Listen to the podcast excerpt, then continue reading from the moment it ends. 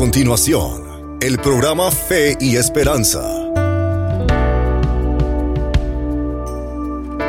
Este programa con la hermana Carmen es sencillo. Nuestra misión es que Dios, Jesucristo y su Espíritu Santo estén en el centro de todos los temas que conversaremos. Por mucho tiempo hemos estado orando para que Dios nos revelara de qué manera debíamos honrarlo y servirle. Al mismo tiempo queremos llevar una palabra de aliento y fortaleza espiritual a la comunidad. También deseamos que por medio de su gracia y favor vaya creciendo nuestra fe y esperanza.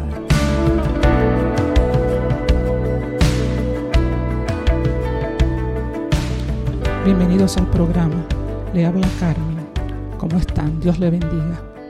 Bueno, a continuación pasaremos a orar por todos ustedes, sus familiares, sus seres queridos, por todos nosotros. Señor, estamos ante tu presencia, Padre. Tu palabra dice, donde hay dos o más en tu nombre, tú estarás ahí. Y sabemos que estás aquí con nosotros, con tus hijos, Padre. Oh Padre, te damos el honor y la honra, te bendecimos, te adoramos, te alabamos.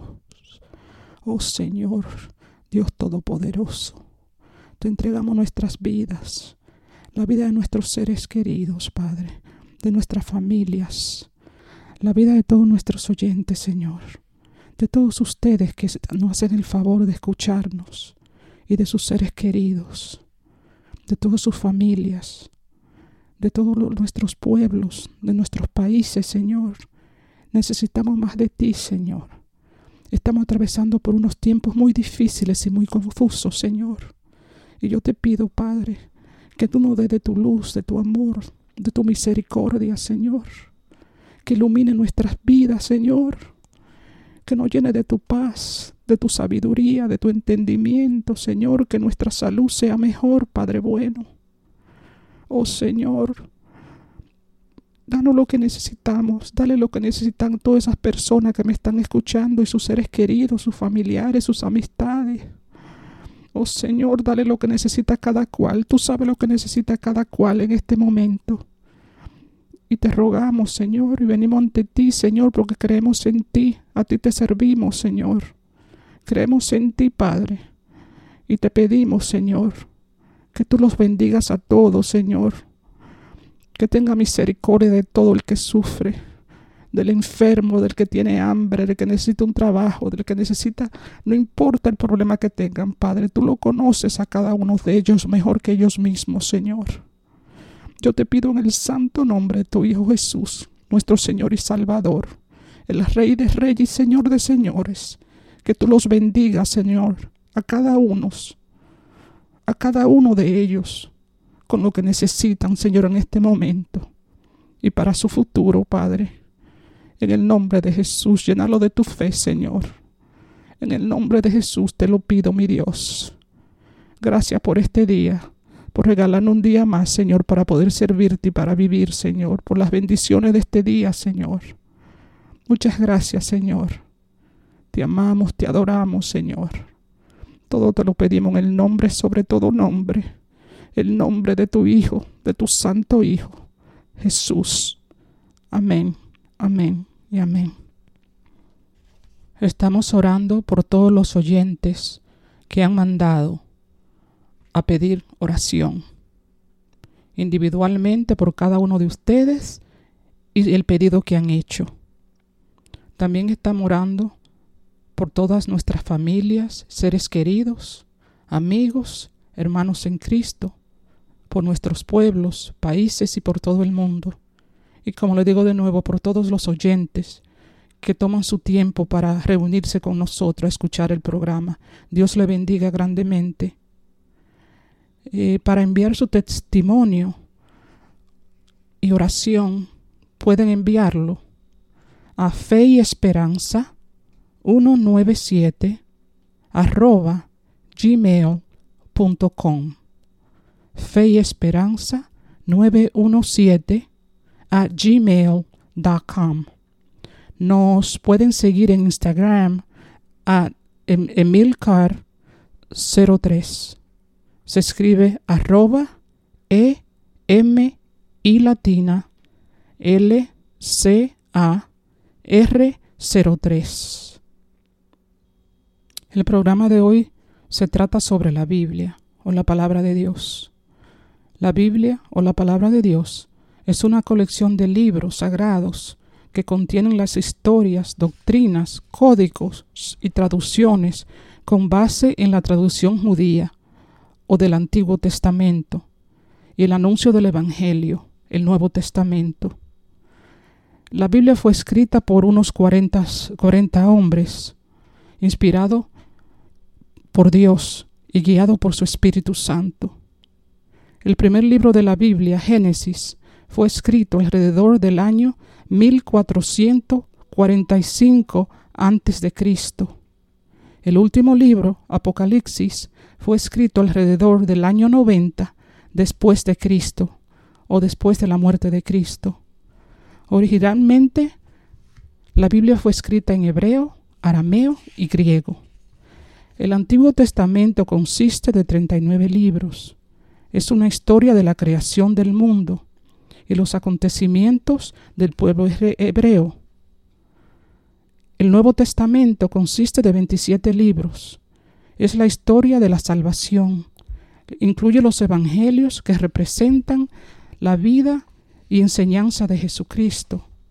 También incluye los acontecimientos durante la vida, el mensaje, la muerte y resurrección de Cristo. La Biblia es el libro más vendido, más leído y más traducido a otros idiomas de toda la historia de la humanidad. Por ejemplo, en este día de hoy, en este momento, se han leído y se han vendido más Biblias que cualquier otro libro en todo el mundo. A veces la gente se pregunta, ¿de dónde vengo? ¿Por qué estoy aquí? ¿A dónde voy?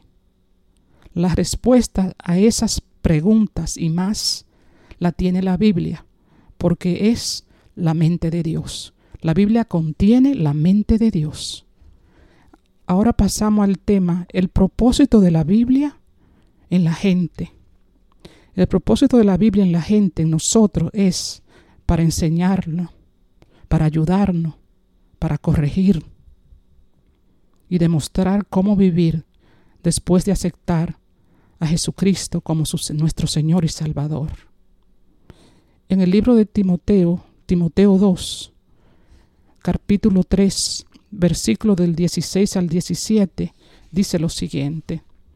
Toda la escritura es inspirada por Dios y es útil para enseñar, para corregir, para instruir en justicia, a fin de que el hombre de Dios sea perfecto, enteramente preparado para toda buena obra.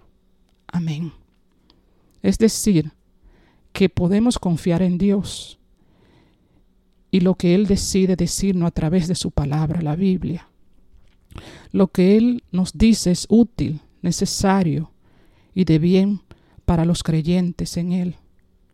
En Efesios capítulo 6, versículo del 16 al 17 dice lo siguiente, sobre todo tomad el escudo de la fe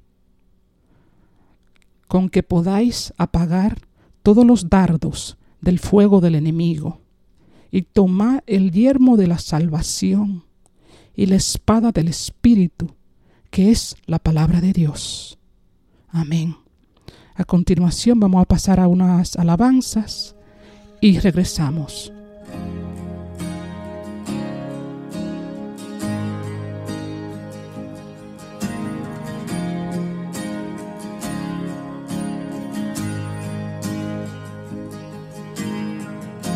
nuestros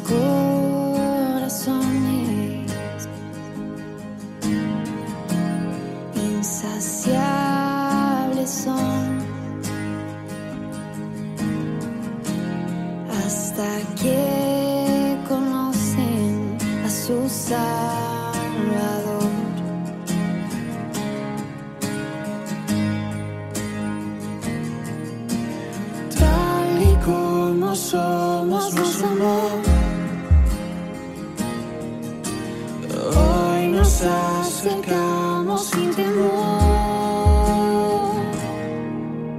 Él es el agua que a ver nunca más tendremos sed. Jesucristo basta, Jesucristo basta. Mi castigo recibió y su herencia me entregó. Jesucristo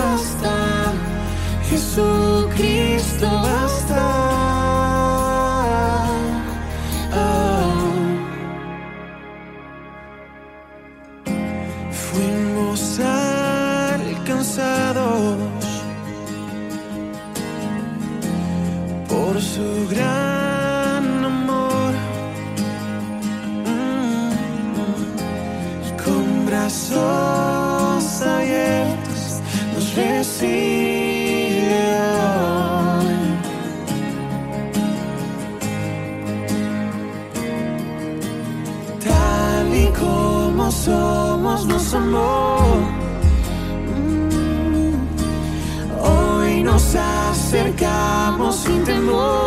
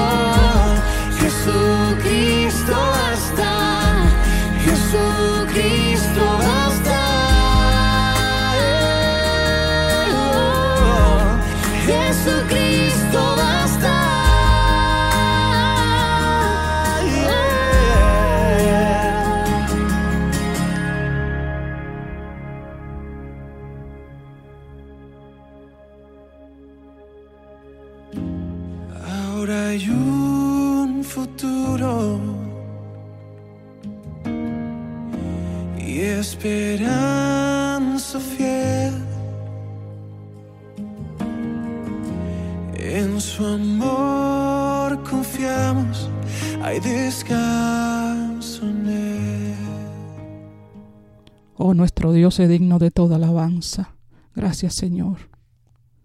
Bueno, a continuación le toco el punto o el tema controversia de la Biblia.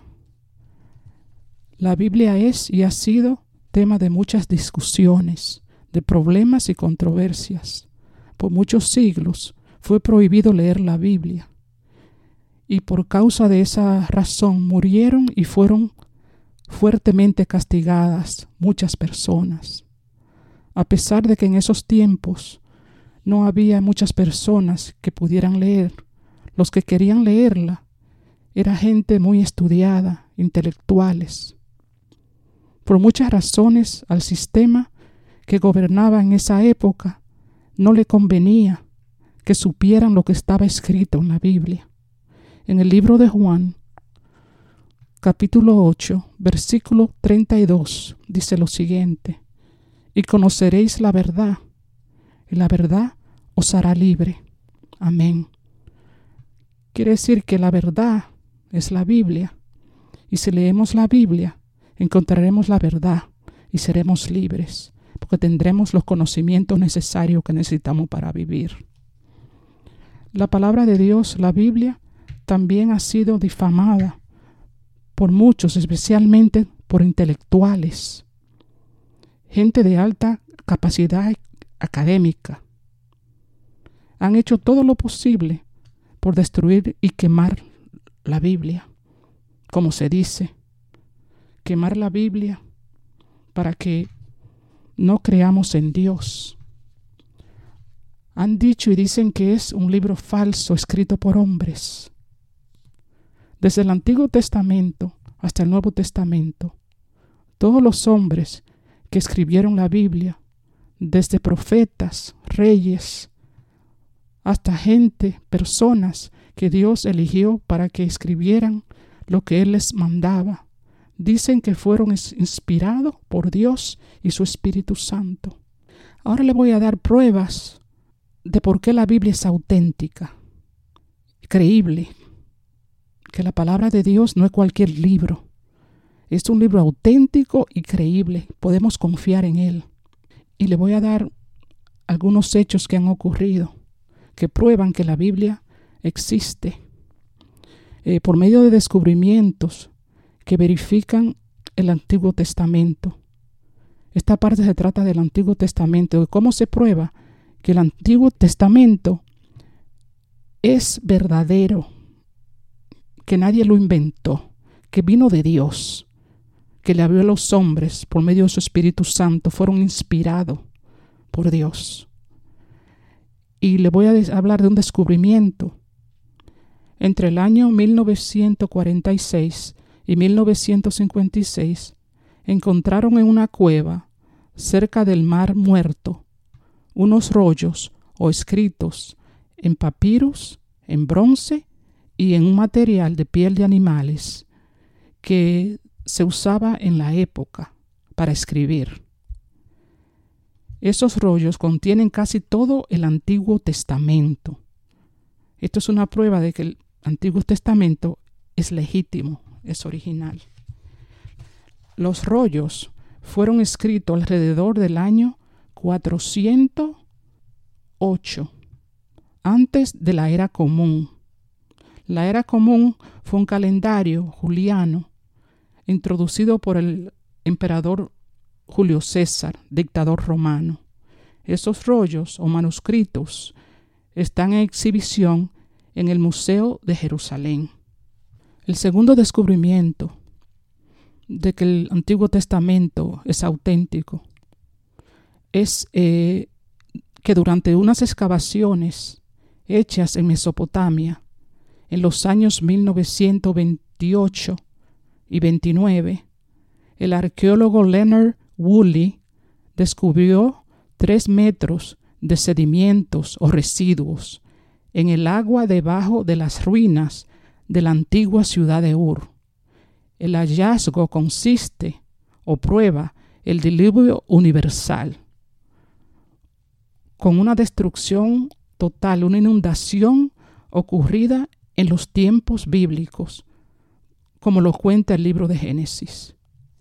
El tercer descubrimiento por arqueólogos es el árbol genealógico o el árbol familiar de Abraham.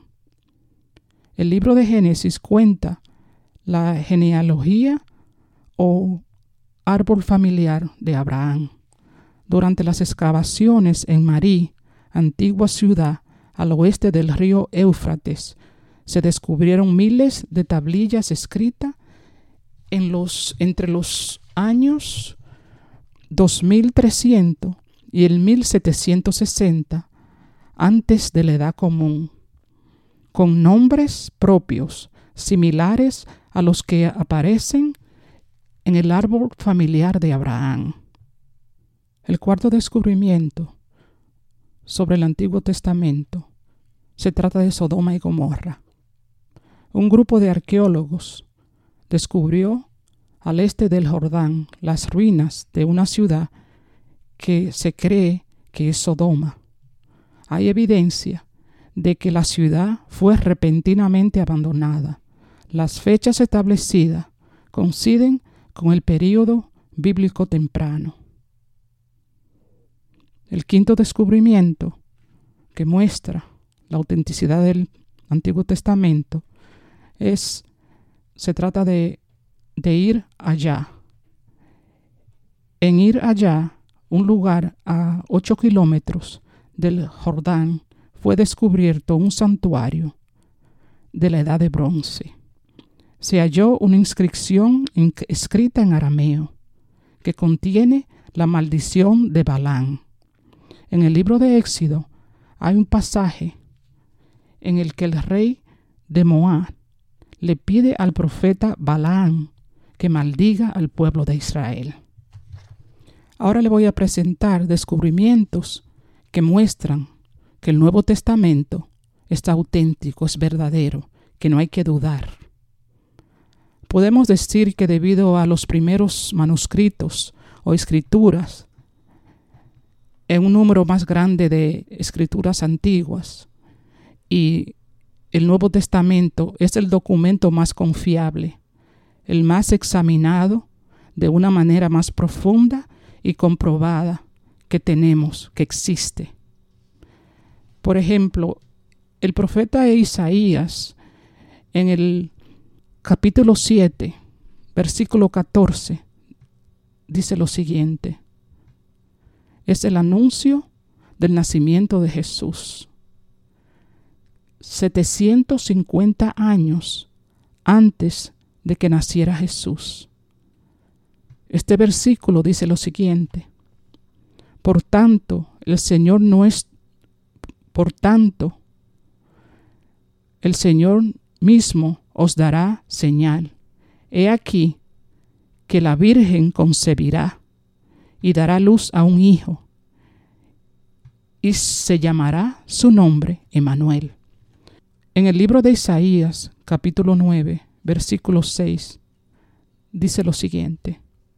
A Galilea Dios les enviará luz y gozo con el nacimiento de un niño y quebrará, quebraría su pasado yugo.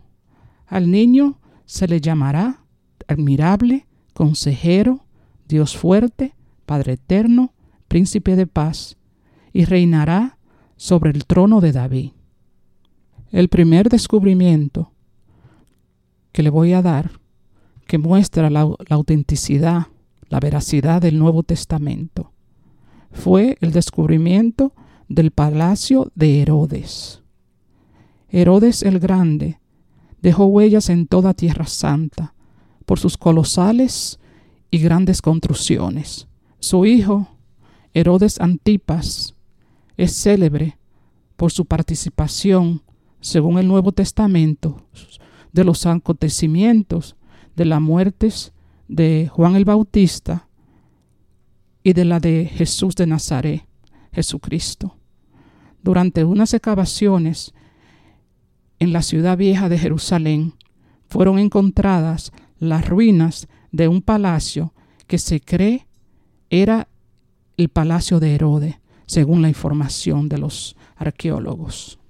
El segundo descubrimiento que muestra la autenticidad del Nuevo Testamento es un mosaico de panes y peces.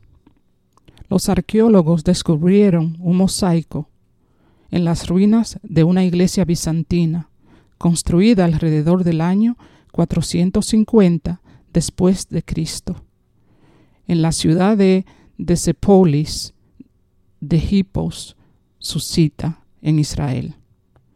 La iglesia fue construida por invasores en el año 614 después de Cristo. El mosaico muestra la imagen del milagro de Jesús alimentando a las cinco mil personas, donde Jesús realizó el milagro de la multiplicación de pan y pescados y otros milagros fue en la ciudad de Besaida, alrededor del mar de Galilea. El tercer descubrimiento que confirma al Nuevo Testamento dice lo siguiente. Se descubre el camino o calle de peregrinación hacia Jerusalén. Arqueólogos descubrieron el estanque de Siloé de la era del Nuevo Testamento. El libro de Juan, capítulo 9, versículo 7, habla sobre ese acontecimiento.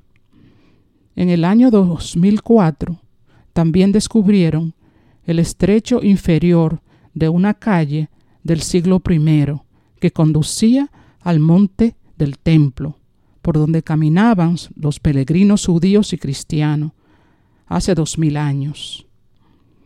Es una calle subterránea, según el doctor Joe Uziel, arqueólogo.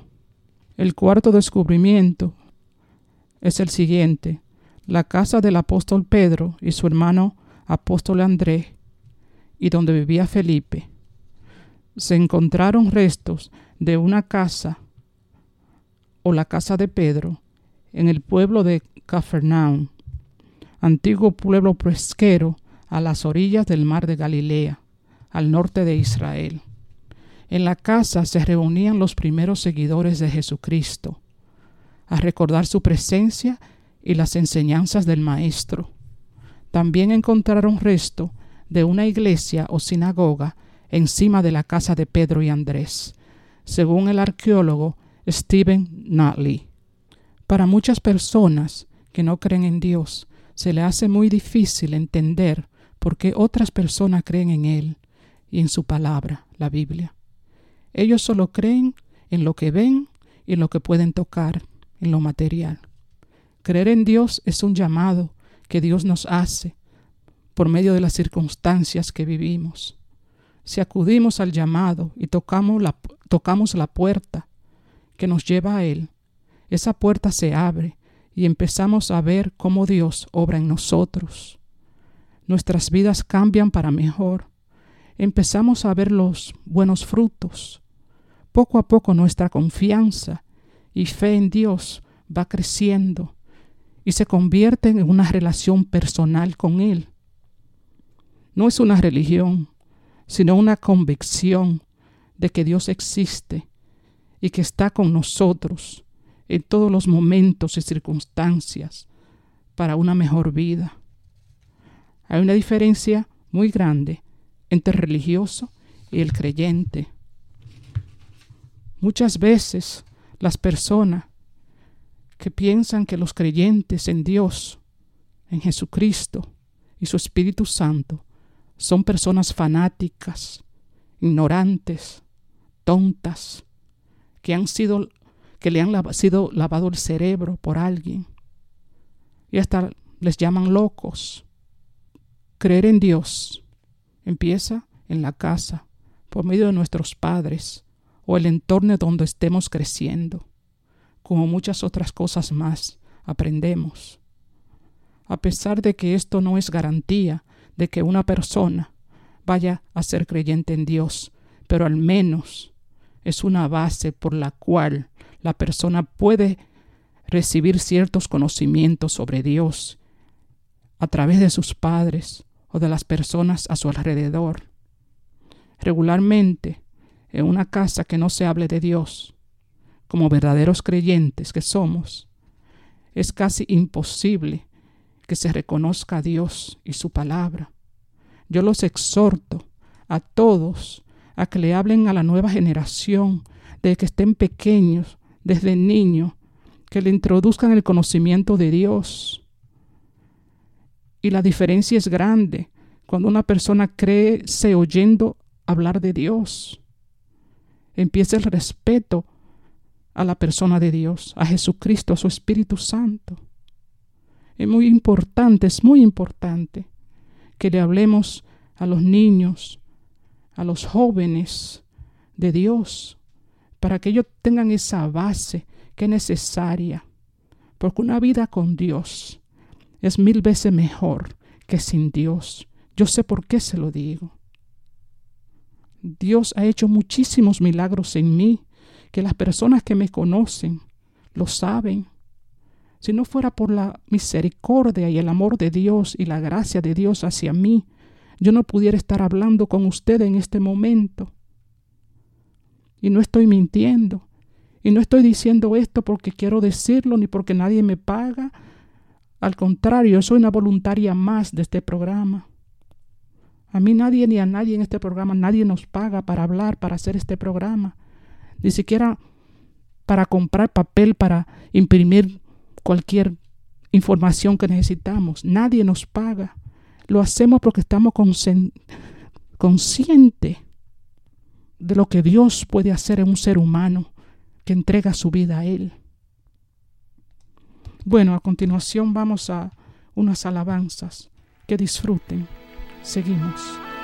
Solo puedo imaginarme con qué reverencia se acercaba el sumo sacerdote al lugar santísimo. Detrás de ese velo la misma gloria de Dios moraba entre las alas de los querubines. El lugar de la propiciación, ese mueble santísimo que sirve como el máximo símbolo que Dios cumple sus promesas. El arca del pacto que representa a un Dios de pactos.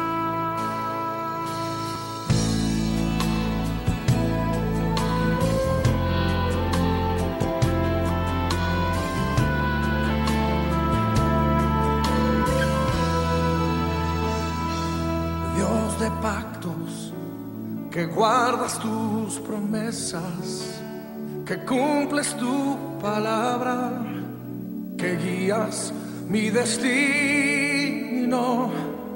Dios de pactos, confío en tus promesas, descanso en tu palabra, por tu gracia estoy aquí.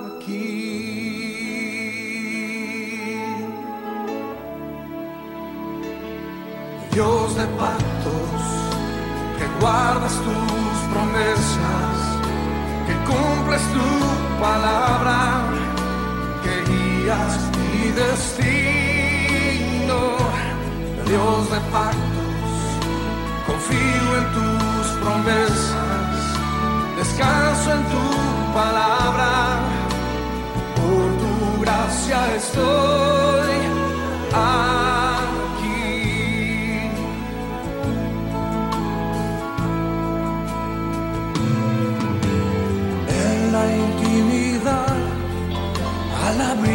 de tu gloria, puedo estar junto a ti. Al ver tu santidad, estoy maravillado ante ti y tu amor. Nunca más seré igual al salir de este santísimo lugar. Dios de pactos, que guardas tus promesas, que cumples tu palabra, que guías mi destino. Dios de pactos, confío en tus promesas, descanso en tu palabra,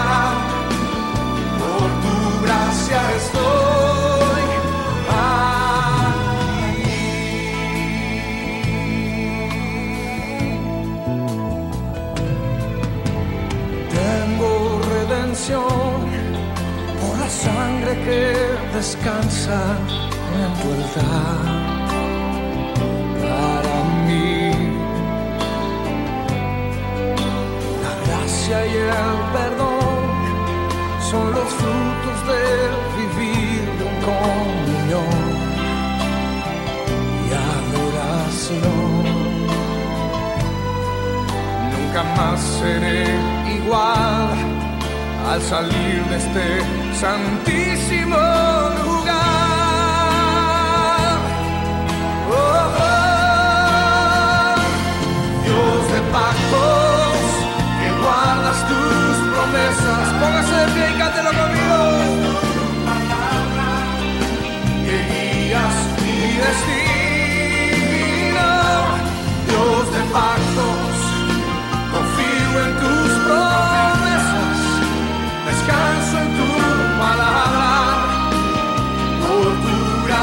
Christ.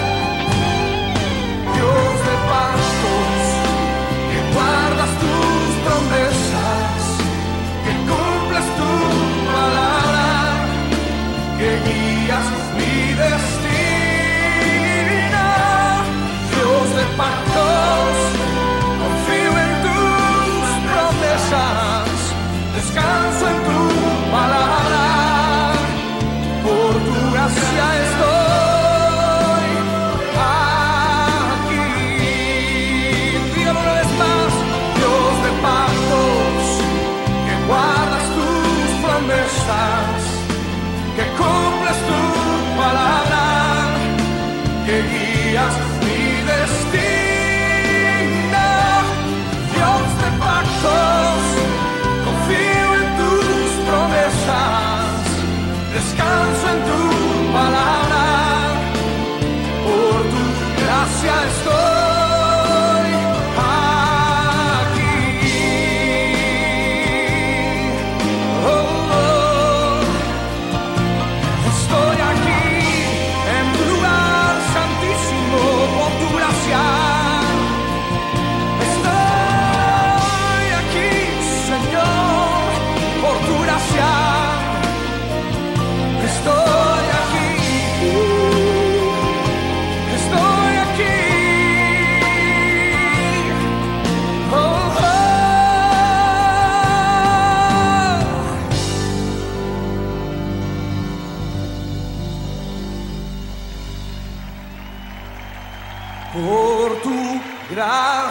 gracia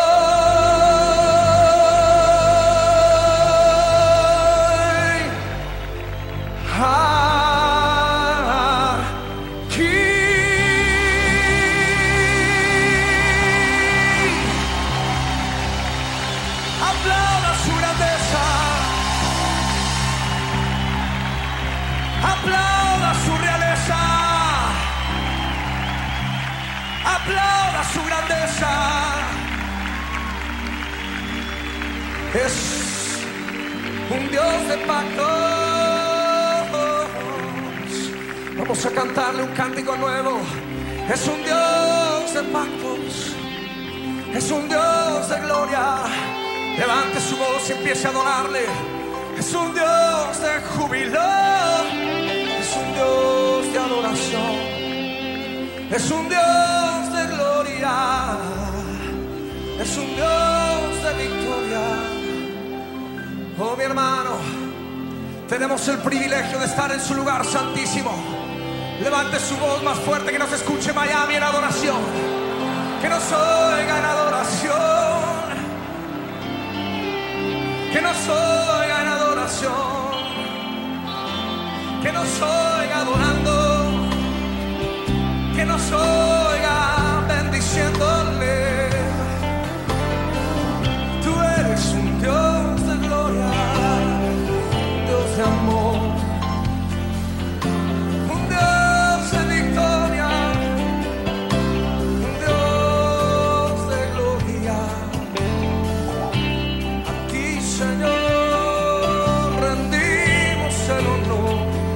se cansó de adorarle. No se canse de adorarle. Es un Dios de pactos. Escuche una de las promesas. Él te ha prometido que nunca te dejará y nunca te desamparará. Siempre estará a tu lado, siempre te protegerá, siempre te cuidará. Oh, levanta tu voz y adora,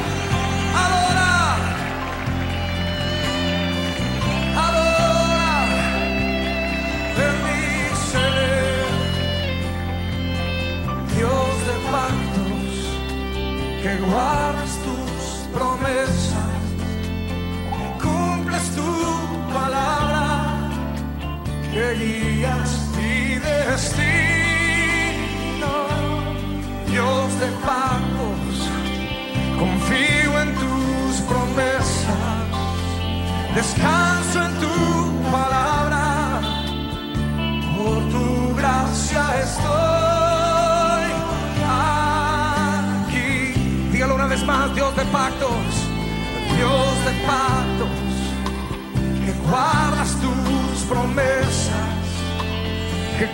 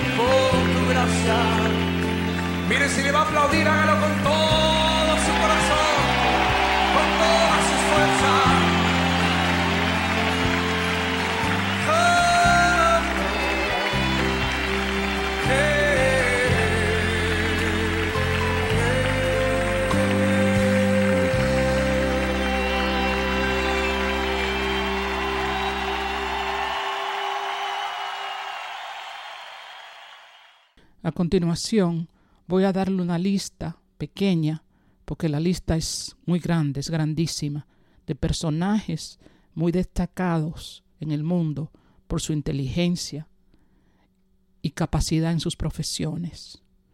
Ellos trataron por muchos medios de demostrar que Dios no existía y decían que la Biblia era un libro creado por hombres y nada más. Después de leerla, escudriñarla y desafiar la Biblia y la existencia de Dios por muchos años, ellos, siendo ateos, llegaron a la conclusión de que Dios existe y que la Biblia es verdadera e inspirada por Dios, que ningún hombre pudo haberla escrito sin la ayuda de Dios, porque es imposible. A continuación le voy a hablar de la primera persona, un gran intelectual muy conocido mundialmente, que era ateo. Y al final reconoció que Dios existía y que su palabra es verdadera. Su nombre es C. S. Lewis o Lewis, como se lo pueden leer en español. Él nació en Irlanda en el año 1998 Estudió en la Universidad de Oxford, en Inglaterra. Era poeta, escritor, destacado intelectual, académico, teólogo. Al final. Escribió más de 30 libros, traducido a más de 30 idiomas y vendió millones de libros.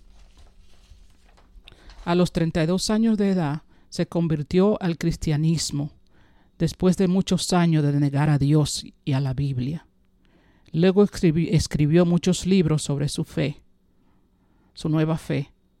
También escribió el famoso libro Crónicas de Narnia. El segundo exateo se llama Moses Hess, socialista, seguidor de la doctrina de Karl Marx. La siguiente persona Eben Alexander, neurocirujano, autor del libro Prueba del Cielo, otro ateo que reconoció que Dios existía y que la Biblia era auténtica. La siguiente persona, Lorraine Murray, una ex feminista, profesora de filosofía, también aceptó que Dios y su palabra auténtica. Francis S. Collins, genetista, médico y físico, estudió en la Universidad de Yale. Descubrió el genoma humano. Dice que el descubrimiento del él dice que el descubrimiento del genoma humano le permitió ver el trabajo de Dios, que Dios es el autor que desencadena la evolución. Dice que se sintió más cerca de Dios con su descubrimiento, porque ni él ni nadie conocía el genoma humano, pero que Dios sí lo conocía desde siempre. La siguiente persona es eh, Svana Starling, hija del dictador ruso Joseph Stalin. Dice ella, la fe es el don de amor. Una gran eh, ella atea por muchos años. El próximo es Anthony Flex, filósofo. Le llaman el ateo más grande del mundo. Hijo de un ministro cristiano, nunca creyó en Dios. Estudió en prestigiosas universidades como Oxford en Inglaterra en Canadá y en Estados Unidos. Escribió muchos libros sobre el ateísmo. Después de intensos estudios para demostrar que Dios no existía, el ateo más grande del mundo, como se le llama, se convenció que Dios existe. Él escribió el libro Dios existe. Él confesó su conversión al cristianismo a la revista Filosofía Christi. El siglo XX se considera como el siglo de los ateos. Quiere decir que reconocieron muchísimos ateos que negaban a Dios y a su palabra, reconocieron la existencia de Dios. Muchos de ellos terminaron diciendo que la Biblia es el libro perfecto, que ningún ser humano pudo haberlo escrito, sino solo Dios. Les tengo otra lista de personas creyentes en Dios que se han destacado en el mundo por su capacidad intelectual en las ciencias como química, física, matemáticas, medicina, literatura, su capacidad en las artes y deportes y demás profesiones u oficios. La primera persona, Ilodergard de Brinch, científica alemana, nacida en el 1098 fundadora de la historia natural. Siguiente personaje, Otto Frumfels, nació en 1488, padre de la botánica. Blaise Pascal, físico y matemático, nacido en el 1623. Robert Boyle, nacido en el 1627, científico, dijo, el estudio de la ciencia podría mejorar la glorificación de Dios. La siguiente personaje, Mario Molina Pasquel, ingeniero químico, premio Nobel de 1965. Juan Martín Maldacina, físico y matemático, teórico. Anthony van Leeuwenhoek nació en el 1632, padre de la microbiología. Benjamin Carson, médico, neurocirujano, estudió en la Universidad de Yale, Universidad de Michigan, trabajó en el Hospital John Hopkins en Estados Unidos es el primer neurocirujano en el mundo que separó dos gemelos o mellizos que nacieron pegados por la cabeza. La siguiente persona, José María Herrera, químico. Gertie Corey, nació en 1896, bioquímica, la tercera mujer que ganó el premio Nobel en ciencia en 1947. La primera mujer que ganó el premio Nobel en filosofía y medicina también.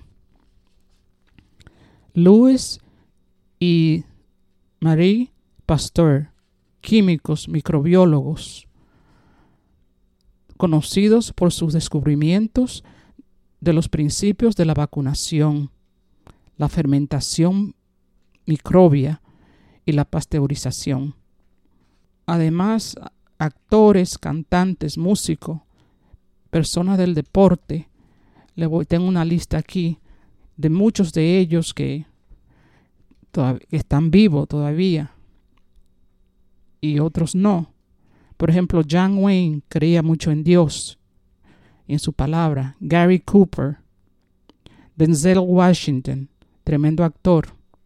Mel Gibson, un genio de la cinematografía.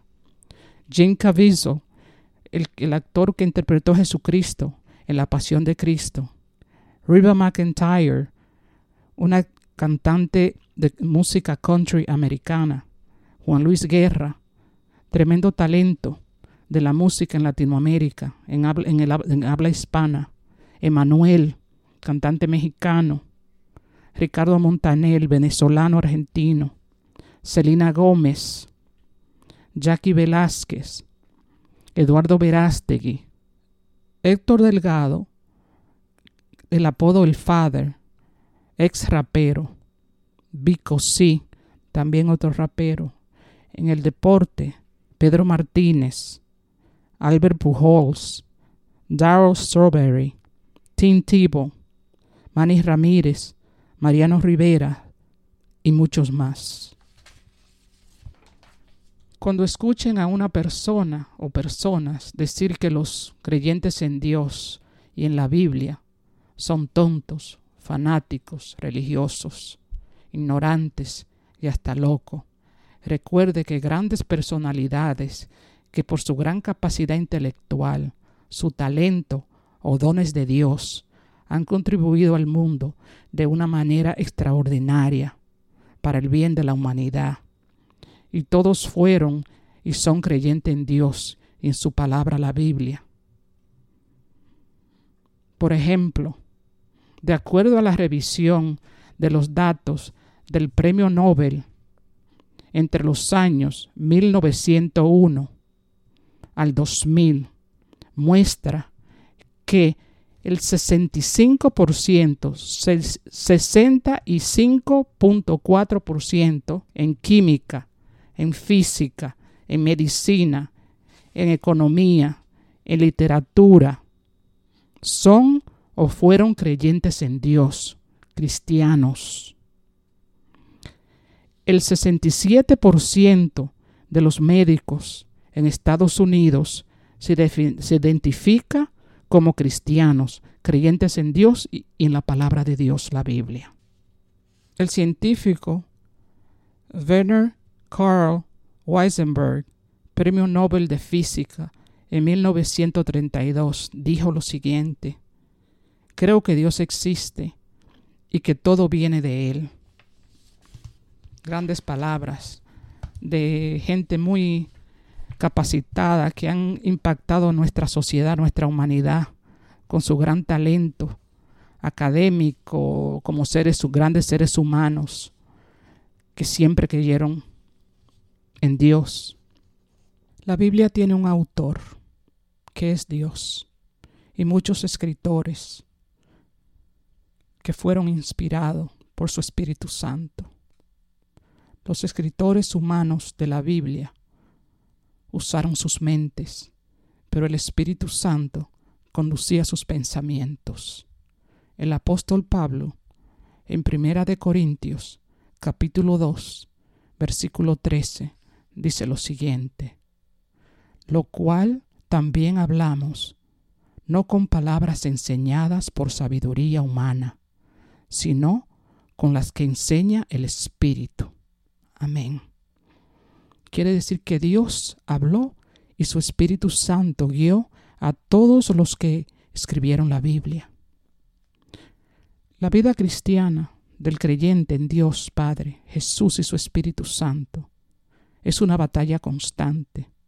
No se nos prometió que íbamos a vivir una vida color de rosa o fácil, pero estamos seguros de que con Dios en nosotros y nosotros con Dios, la vida se hace más fácil porque Dios ha dejado su palabra, la Biblia, el libro perfecto para aquel que cree en Él.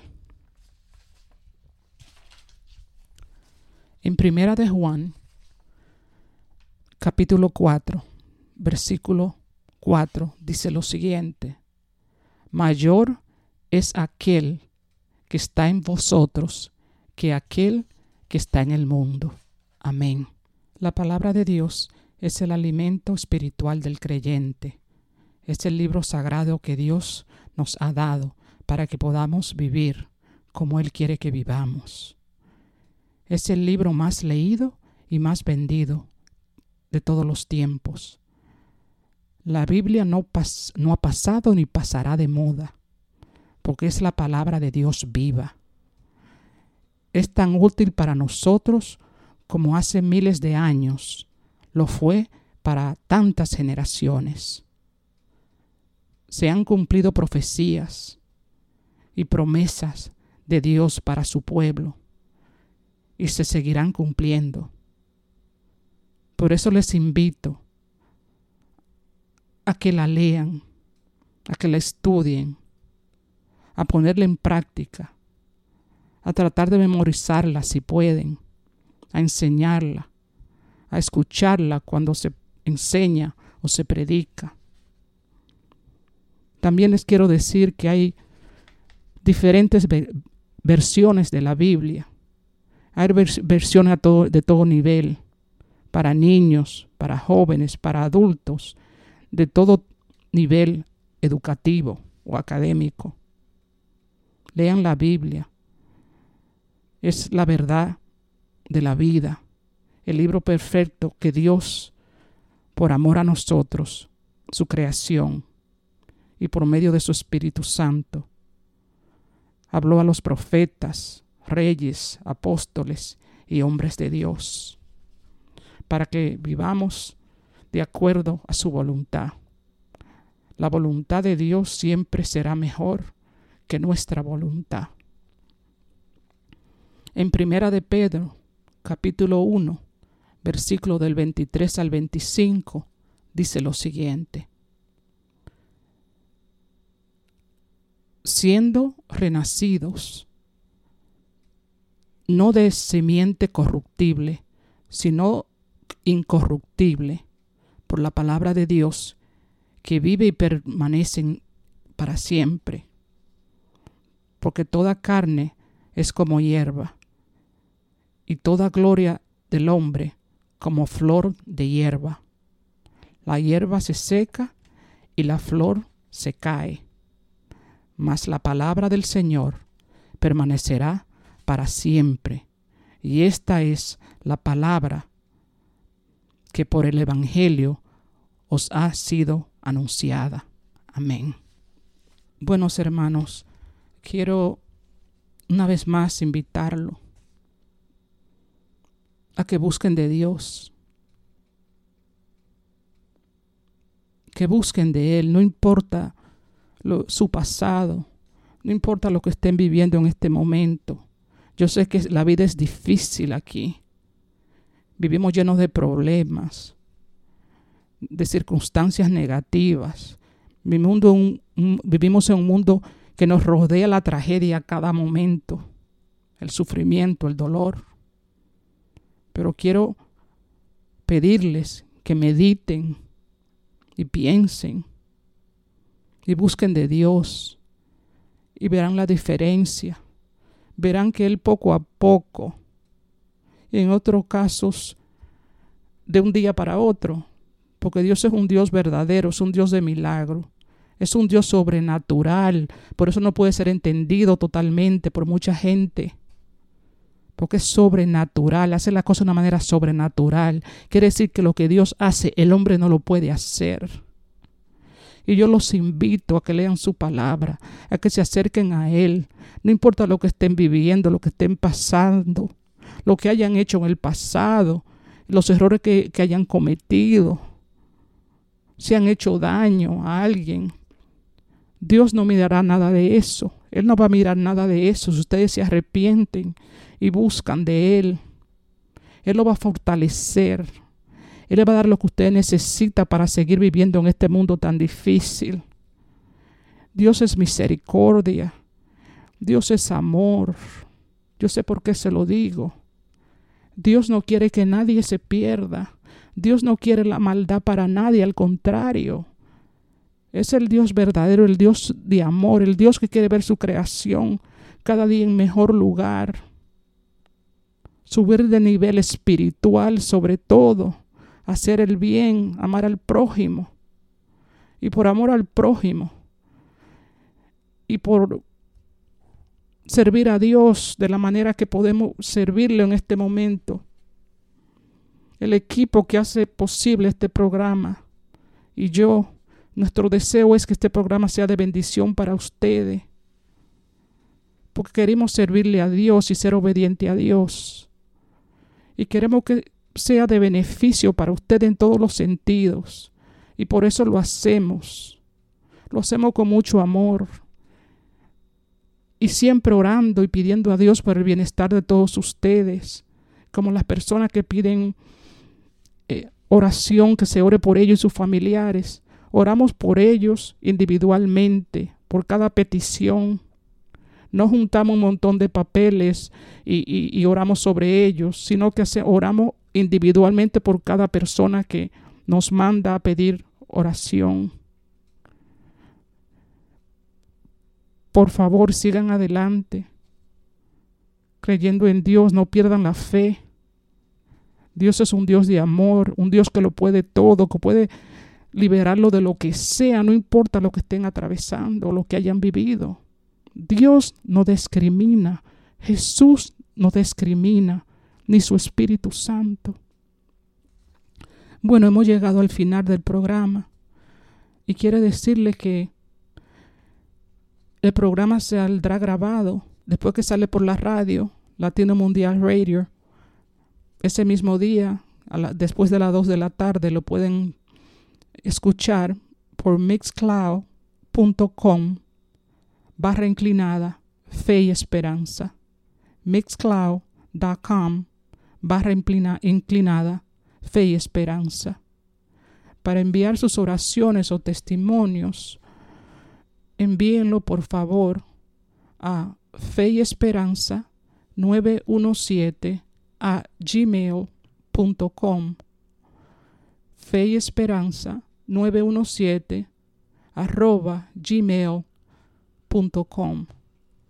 Me pueden seguir en Instagram, el ministerio, at e m i latina l c a r 03 at e m i latina l c a r 03 Muchas gracias a todos ustedes que nos escuchan, que sacan un tiempecito para estar con nosotros, para acompañarlos. Sin su audiencia no podría ser posible tampoco el programa. Y le agradecemos muchísimo que nos escuchen, que estén pendientes de cuando sale el programa y que, y que lo escuchen y que inviten a otras personas a escucharlo. Porque queremos que sea de bienestar para ustedes. Esa es nuestra intención. Gracias a Latino Mundial Radio a todos los voluntarios que hacen posible este programa. Que Dios lo bendiga, que Dios lo bendiga a todos grandemente, que abra su corazón, su alma, su espíritu, y que llegue a ustedes y lo libere de lo que sea que esté pasando en su vida. Tengan fe, mantengan la fe, que Dios es más grande que todo este mundo y del que está en este mundo. Gracias, hasta la próxima. Dios le bendiga. Hasta luego. Bye bye.